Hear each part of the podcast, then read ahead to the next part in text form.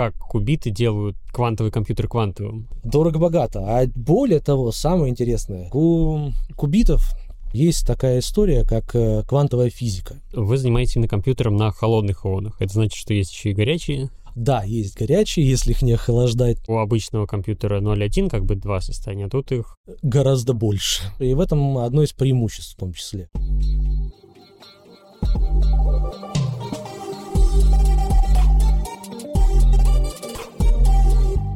Всем привет, с вами Инженерный подкаст и я его ведущий Никаноров Александр. Мы несколько раз в предыдущих выпусках уже говорили про квантовые технологии, про квантовую криптографию, э, про блокчейн, каждый раз касались так или иначе квантового компьютера. И сегодня мы эту тему несколько разовьем и поговорим про квантовый компьютер. Да не просто про квантовый, да еще и на ионах. Разобраться, что это за зверь такой, мы сегодня пригласили Кирилла Лохманского, руководителя научной группы по созданию квантового компьютера на холодных ионах кальция Российского квантового центра. Здравствуйте. Здравствуйте, спасибо, что пригласили. Я хотел начать с такого вопроса, чем, в принципе, отличаются классические компьютеры квантовые. То есть, насколько я знаю, понимаю, разница в том, что классический компьютер использует бинарную систему, то есть нули и единицы, а квантовый, так называемые кубиты. Можете рассказать, что это такое и зачем они нужны квантовому компьютеру? Да, все верно. Вкратце это выглядит следующим образом. У нас есть единицы измерения информации, это биты, это 0 и 1. В квантовом компьютере такими единицами принято называть кубиты. Это двухуровневые квантово-механические системы, которые, по сути, можно создать различными способами, используя различные физические явления, такие как сверхпроводящие цепи, а, уровни в атомах, уровни в ионах, фотоны и там, магноны, поляритоны и огромное количество других интересных направлений, которые потенциально могут обогатить эту область. А почему, собственно говоря, как кубиты делают квантовый компьютер квантовым? Скажем так, у кубитов в отличие от битов, э, есть такая история, как э, квантовая физика которая помогает обогатить пространство информации, которым обладает тот или иной, так сказать, элемент информации в компьютере, существенным образом. Таким образом, получается, что у нас есть двухуровневая система, которая находится в состоянии суперпозиции. Это просто вот как вот мы так решили сделать. И на базе этого мы уже создаем э, логику, которая подчиняется вот таким вот базовым элементам. То есть, условно, у, обычного компьютера 0.1 как бы два состояния, а тут их... Гораздо больше их гораздо больше, и в этом одно из преимуществ в том числе. А, но, пожалуй, основное преимущество — это возможность использовать различные интересные а, законы физики, такие как э, квантовая запутанность, для того, чтобы логика, которая вот э, используется в квантовых вычислениях, могла обгонять в некоторых задачах классический компьютер. Поэтому вот, если говорить о вот, квантовом компьютере, то существует такой вот рецепт, который был сформулирован ученым, э, которого зовут Де Винченцо, он работал в IBM на тот момент. Всего этих критериев 5. Это 5 критериев универсального квантового компьютера. Первый критерий — это масштабируемая система, состоящая из кубитов.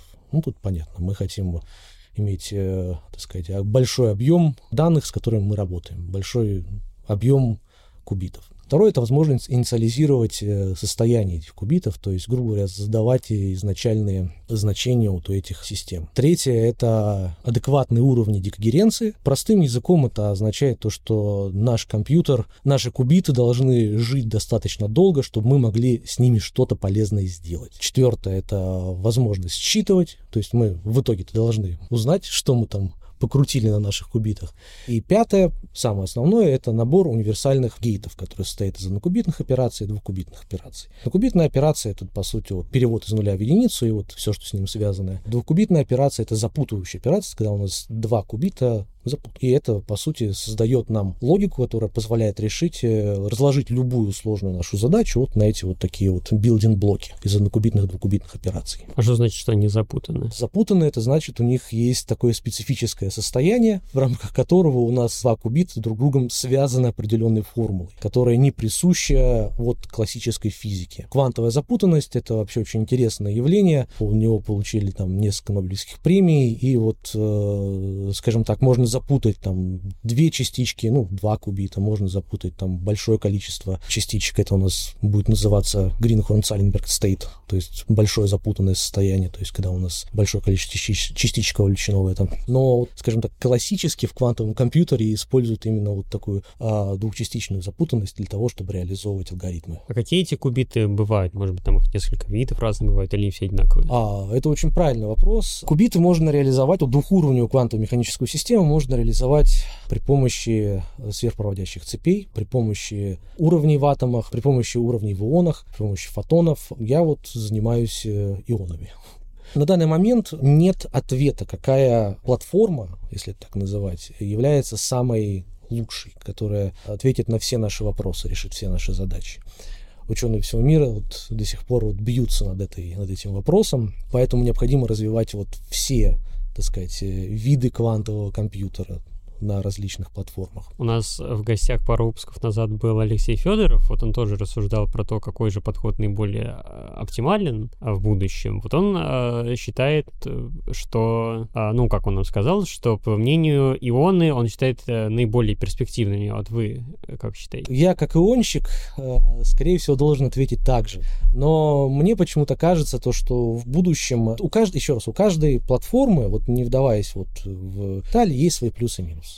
От этих плюсов и минусов как раз таки и складывается та возможность, которая обладает та или иная платформа. Мое мнение заключается в следующем, что в будущем, скорее всего, под определенные классы задач будет выбрана одна платформа, под другие классы задач будет выбрана другая платформа. То есть это будет такая вот селекция по платформам, что э, какая платформа покажет, себе, покажет себя в применении лучше в той или иной задаче. Мне почему-то кажется, будет именно так. А вот, кстати, по поводу этой селекции, вот еще э, говорили, что квантовый компьютер, он будет быстрее в, при применении к некоторым задачам. Я так понимаю, что в некоторых задачах классический компьютер будет его обгонять все равно. То есть мы не перейдем в мир, где будут только квантовые компьютеры. На данный момент, на данный момент ученым известен определенный класс задач, в котором мы можем показать и доказать, что есть потенциал к обгону любого классического, самого лучшего суперкомпьютера.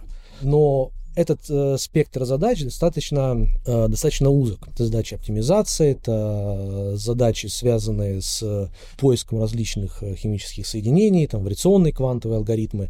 То есть квантовый компьютер на данный момент, он не может решать все задачи. Это важно понимать. Он очень хорош в определенном классе задач. А еще квантовый компьютер очень хорош в том, чтобы изучать квантовый мир, потому что это как вот э, объект квантового мира, он лучше, так сказать, интегрируется и лучше, так сказать, может понять, что там происходит. С помощью него лучше изучать это. Как-то так. Ну, давайте перейдем тогда к квантовому компьютеру непосредственно ионах, которым вы занимаетесь. Можете рассказать, как именно этот компьютер функционирует? Э, смотрите, сначала нам нужно понять, что такое кубит в нашем, в нашем ионном квантовом компьютере. Кубит — это двухуровневая система, которая реализуется на внутренних состояниях ионах. Вот, вспоминая там курс школьной физики, там есть СПД орбитальки, вот мы выбираем такие уровни, на которых может находиться электрон, который нам максимально подходит. То есть нужно, чтобы, допустим, это, э, чтобы время жизни такого перехода было достаточно длинное, чтобы мы могли что-то с ним делать, чтобы были лазеры, которые позволяли работать с этими уровнями. То есть это технология плюс определенные требования для работы с алгоритмом. Это понятно. Теперь мы должны этот ион как-то поймать в пространстве для того, чтобы начать с ним работать. При помощи, как я уже сказал, лазерного излучения. Для этого мы берем так называемые ловушки Пауля. Это ну, такие 3D-объекты, э, которые состоят из электродов, которые создают... имеется в виду объемные? Ну, объемные ловушки Паули, то есть это вот 4 электрода, ну, размером, ну, это сантиметровые размеры, расстояние между двумя электродами там, миллиметры меньше, то есть это достаточно такая большая вещь по сравнению с ионом, что самое интересное. Дальше эти подаем напряжение, у нас появляется потенциал, который в состоянии, так сказать, сделать confinement для а, заряженной частички, для иона. Что такое confinement? Ну, по сути, confinement это, а, то есть мы можем зафиксировать ион в пространстве в нескольких направлениях. То есть он у нас осциллирует, как заряженная частичка, и вот мы можем, грубо говоря, поймать его во всех этих трех направлениях, то есть создать потенциал, который его, грубо говоря, зажмет и создаст такую область стабильности, в которой мы можем, грубо сказать, вот сюда, если мы попадем лазерным излучением, то мы попадем на ион. А как эти ловушки можем создать? Это еще не вся история по поводу того, как эти ловушки создаются. Помимо того, что вот у нас есть ловушка, мы должны еще и поместить в вакуум, в хороший вакуум. Должно быть 10 минус 10 миллибар или меньше, чтобы вот газы, которые есть вот в окружающей нас среде, они не мешали нашим ионам, потому что ионы прореагируют совсем. То есть потенциал там достаточно хороший, там больше электрон-вольта можно добиться, но все равно, если с, нашей, с нашим ионом столкнется какая-нибудь там большая молекула, и он потеряется из ловушки, он улетит. Тут я немного хочу пояснить нашим слушателям, что ну, в нашем мире создать идеальный вакуум с помощью вакуумных систем довольно проблематично, поэтому это ну, может быть довольно... Да, 10 минус 10, 10 минус 11 миллибар — это очень тяжелая история. Для этого необходимо иметь очень специфическое оборудование. Это турбомолекулярные насосы, это ионгетерные насосы. И дальше отжигать на достаточно долго, чтобы газы выходили из объема вакуумной камеры. Ну и, соответственно, подбор материалов, который не газит, тоже крайне важен. Теперь мы Теперь у нас что есть? У нас есть ловушка, у нас есть вакуумная камера, в которой есть хороший вакуум. А в этой вакуумной камере есть окна, с, через которые мы можем смотреть на ионы при помощи объективов и э, направлять лазерное излучение, которое идет от э, лазерных источников диодов там, или титан-сапфировых лазеров. Да, то есть э, в итоге что получается? У нас есть ионная ловушка, вот с вакуумной камерой это своего рода аналог процессора, это вот сердце квантового компьютера. Есть э, лазеры, которые, соответственно, мы фокусируем на ион и таким образом индуцируем переходы там из одного состояния в другое. И есть оптика и камера, которая, по сути, смотрит за флуоресценцией иона и таким образом его считывает. Это вот так в общих чертах. Да, теперь давайте перейдем тогда к вопросу о том, э, как такие ловушки делаются. Вот такие 3D-ловушки, они на самом деле могут поймать достаточно ограниченное количество ионов, то есть это сотни. А нам сколько нужно? Чем больше, тем лучше.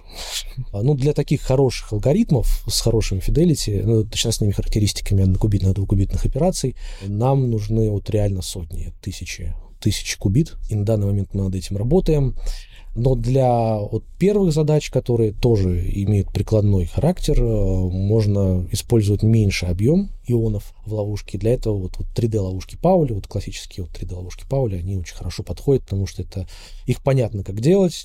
Еще раз, делают их на самом деле на фрезерных станках. То есть берут кусок титана, его фрезеруют точно, то есть задают ему радиус кривизны на электроде, чтобы у нас потенциал был э, максимально хороший для иона. После этого, понятное дело, есть история связана с тем, что титан, он окисляется, у нас появляется оксид титана на поверхности, нам нужно этого как-то избежать, потому что если у нас будет какой-то оксид на поверхности электрода, то так у нас, мы так мы ловим заряженные частички, то у нас могут быть проблемы с тем, что другие заряженные частички на поверхности электрода могут э, вносить какие-то свои перетрубации в потенциал. Это мы тоже не хотим. Поэтому мы титан покрываем золотом. Потому что у золота не будет никаких оксидов, и у нас не будет там никаких э, паразитных окислов, которые нам мешают. Дорого-богато. Дорого-богато. А более того, самое интересное, нам теперь нужно сделать так, чтобы, когда мы подаем напряжение, напряжение мы подаем очень большие, это сотни вольт, нам нужно сделать так, чтобы эти электроды не, не потеряли свою стировку, то есть они не потеряли вот соотношение вот размеров между ними,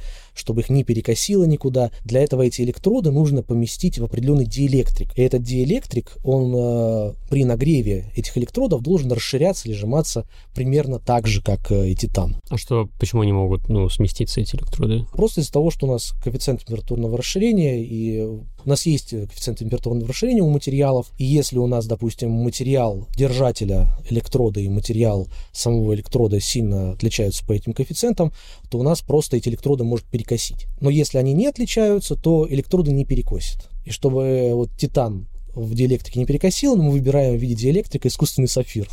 То есть, по сути, это держатели сафиров, в которые мы поместили титановые э, электроды, покрытые золотом. Ну, да, дорого-богато. А вот если нам нужно как можно больше этих ионов, не можем ли мы сделать эти ловушки больше, или такая логика тут не работает? Абсолютно работает. Возвращаемся к первому критерию Тувинченца. Масштабируемая система, состоящая из кубитов. А мы хотим, на самом деле, делать, поместить эти ловушки на поверхность чипа. Сейчас существует, э, благодаря вот современным технологиям, вот процессоров, вот кремниевые технологии, э, существуют технологии микропроизводства, которые позволяют на поверхность диэлектрика поместить очень сложный электродный ионные структуры. И мы это можем использовать для того, чтобы также создавать э, поверхностно-ионные ловушки, которые также будут ловить ионы. И тут мы можем создавать очень сложные геометрии, можем делать очень маленькие ловушки, так, чтобы у нас один ион видел другой ион в двух различных ловушках. Это нужно для того, чтобы у нас были запутывающие операции. А ионы друг друга видят на очень маленьком расстоянии, это там десятки микрон кулоновское отталкивание простите меня.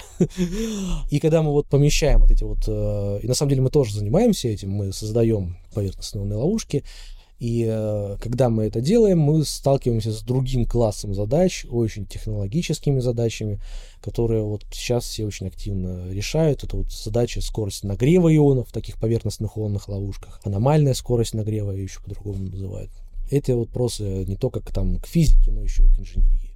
Э, поверхностные ловушки — это путь в масштабирование квантового компьютера на холодных ионах. А вот про масштабирование тоже вопрос. То есть я так понимаю, что там какие-то вакуумные системы, то есть это не размером с наши современные ноутбуки, да? Не-не-не, вот смотрите, то есть в портфель я это не, не положу и не пойду там на учебу, да? Ну, скажем так, саму ловушку в портфель вполне себе можно положить. Я, к сожалению, забыл, у меня есть демонстрационная пластиковая моделька в лаборатории лежит, а она один к одному с э, настоящей ловушкой, которая в вакуумной камере. Ну, это вот, ну, где-то там 10 на 10 сантиметров. Можно представить это следующим образом. Когда вот только вот зарождались обычные классические вычисления, можно посмотреть вот старые фотографии вот процессоров с этими огромными проводами, с огромными, огромным количеством людей, бегающими вокруг. Это прям целые здания были с комнатами, где вот э, находилась какая-то, какой-то вычислительный кластер. И вот сейчас вот квантовый компьютер, он примерно вот в таком же состоянии находится с точки зрения технологий. Он, он очень большой. Он сейчас выглядит как вот такой вот, такая вот просто большая лаборатория, там 70 квадратных метров. Да, ну, я надеюсь, через пару десятилетий... Конечно, потому что сейчас основная задача — это фундаментально добиться создания универсального квантового компьютера и понять способ его масштабирования.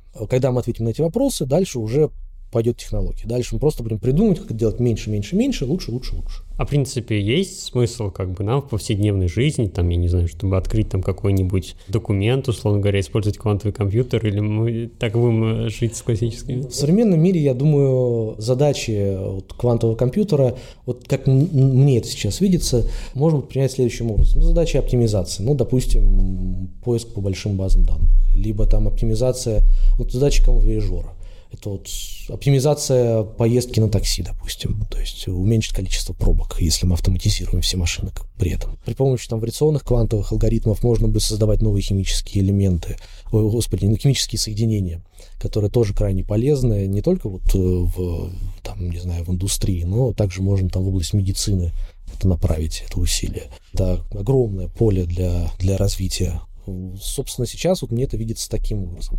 Потому что на данный момент не только необходимо создавать квантовый компьютер вот как таковой as is. Нужно еще разрабатывать алгоритмы, которые будут давать преимущество этому квантовому компьютеру по сравнению с классическим. Это два, по сути, три, три ветки развития. Первое это вот фундаментальный, то есть мы делаем квантовый компьютер как вот такой макет. Второй это инженерный, как сделать его лучше, то есть добиться там э, новой новой девятки после запятой у точностных характеристик. И третье — это теоретические исследования, при помощи которых мы находим новые задачи, при помощи которых мы находим новые алгоритмы, которые можно эффективно использовать и применять на квантовом компьютере. Какие есть у квантового компьютера на ионах преимущества перед другими системами? То есть мы сказали, да, что каждая система, она имеет свои преимущества в тех или иных областях. В каких областях вот именно ионный компьютер будет э, наиболее выигрышным? Преимущество ионного компьютера следующее. У него точностные характеристики однокубитных, двухкубитных операций самые высокие. Второе, это то, что Помимо, помимо однокубитных и двухкубитных операций, из которых, еще раз, мы строим наш универсальный квантовый компьютер, нам необходимо ответить на вопрос, как у нас кубиты внутри этого процессора связаны. Вот из-за просто природы самого квантового компьютера на ионах у нас все кубиты друг с другом связаны, потому что это, по сути, один кристалл из ионов, ну, под кристаллом мы понимаем просто физическое расположение ионов в пространстве на определенном расстоянии. Это такой своего рода организм, наверное, здесь. Вот этот кристалл, и внутри этого кристалла, в рамках этого кристалла, все ионы друг с другом связаны из кулоновского отталкивания. То есть вопросов со связанностью нет. То есть не нужно придумывать какие-то дополнительные ухищрения э, для того, чтобы связать там кубит 1 с кубитом 5. Это тоже огромное преимущество. Третье преимущество, на мой взгляд, это технологичность данной платформы, потому что, по сути, что у нас есть? У нас есть э, понятный способ масштабировать ловушку. Это поверхностные ловушки, это микропроизводство. Помимо просто вот классического вот микропроизводства самой ловушки, можно еще идти в направление, когда мы часть инфраструктуры квантового компьютера переносим на чип. То есть, допустим, систему адресации иона, то есть систему, оптическую систему, которая направляет пучок лазерного излучения из лазера в ион, мы можем тоже поместить на чип через волноводы. Считывание мы можем организовать не внешнее при помощи объектива и специальные там EMCD камеры, CMOS камеры, можем организовать при помощи однофотонных детекторов, допустим, которые тоже можно поместить на чип. А это уже существенное уменьшение. Потому что вакуумная камера, ну это, ну это по сути коробочка, размером ну, 40 там, на 30 сантиметров. Это такая большая коробочка. Плюс объектив, плюс камера, это много.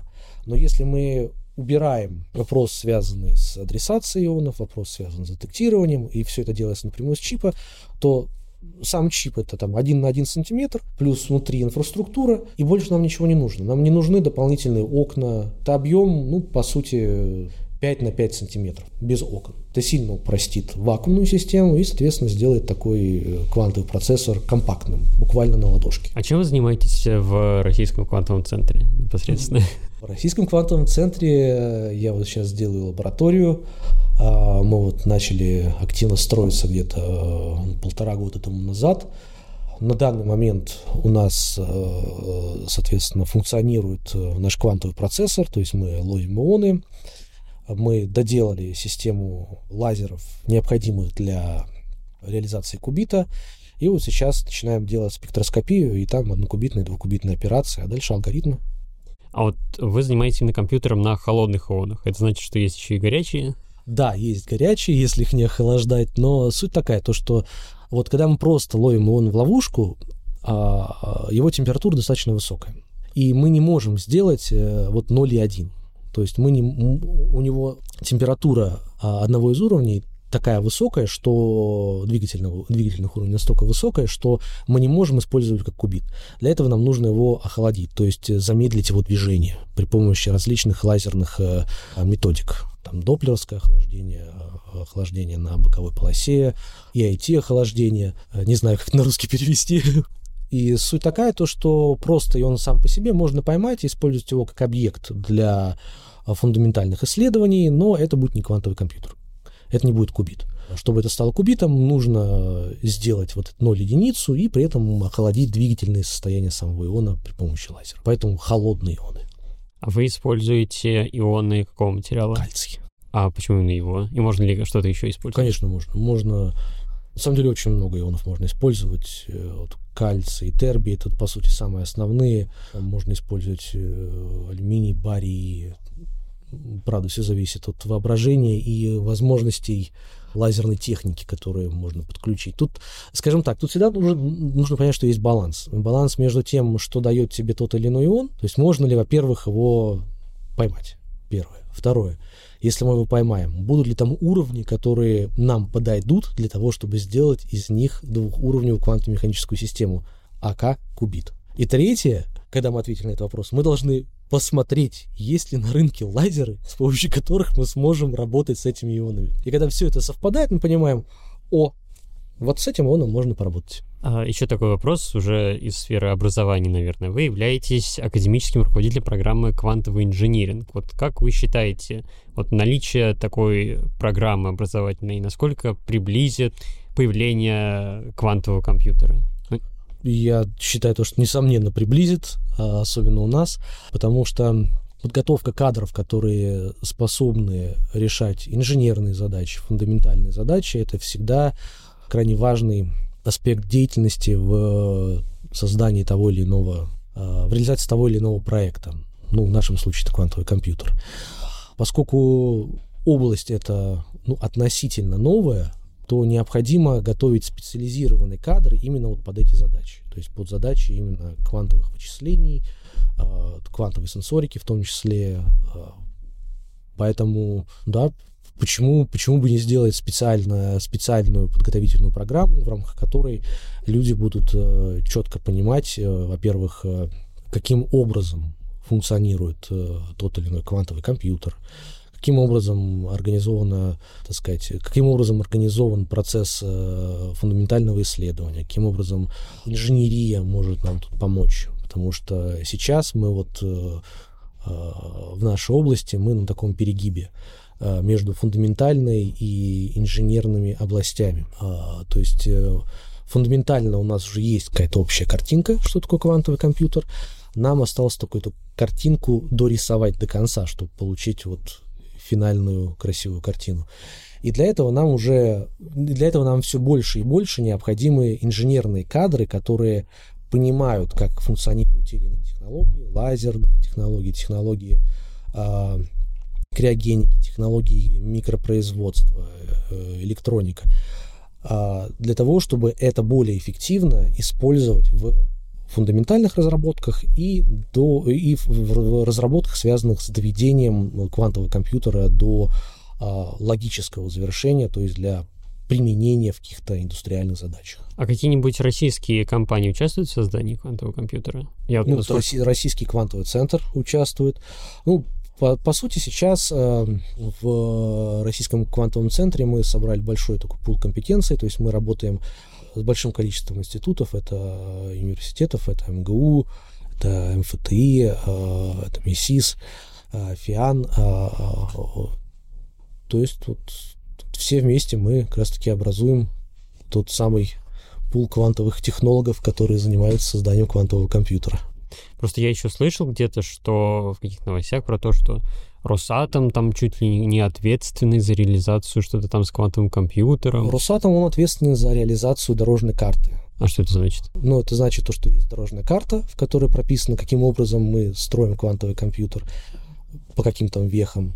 А есть, э, соответственно, исполнители, которые это делают. А Росатом, соответственно, это как э, управляющая организация, помогает нам с точки зрения администрации, с точки зрения организации, финподдержки. Это очень важно, потому что помимо фундаментальных инженерных задач есть еще задачи, связанные с управлением.